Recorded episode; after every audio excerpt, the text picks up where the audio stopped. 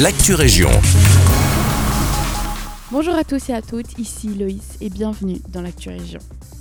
Trois candidatures ont été déposées à l'Université catholique de Louvain-la-Neuve dans le but de devenir le futur recteur ou rectrice.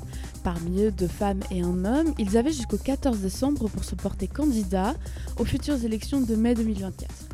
Si une femme est élue, ce sera une première pour l'université. Du côté du Brabant-Wallon, la ministre écolo de Wallonie, Céline Tellier, a permis à plusieurs communes de la province de se faire entendre par rapport aux nuisances sonores des avions provenant ou en direction de l'aéroport de Bruxelles-Zaventem. En effet, la plupart des dossiers traitant de ce sujet sont liés à Bruxelles ou à, la Flandre. C'est pourquoi la ministre wallonne a laissé cette possibilité au Brabant-Wallon.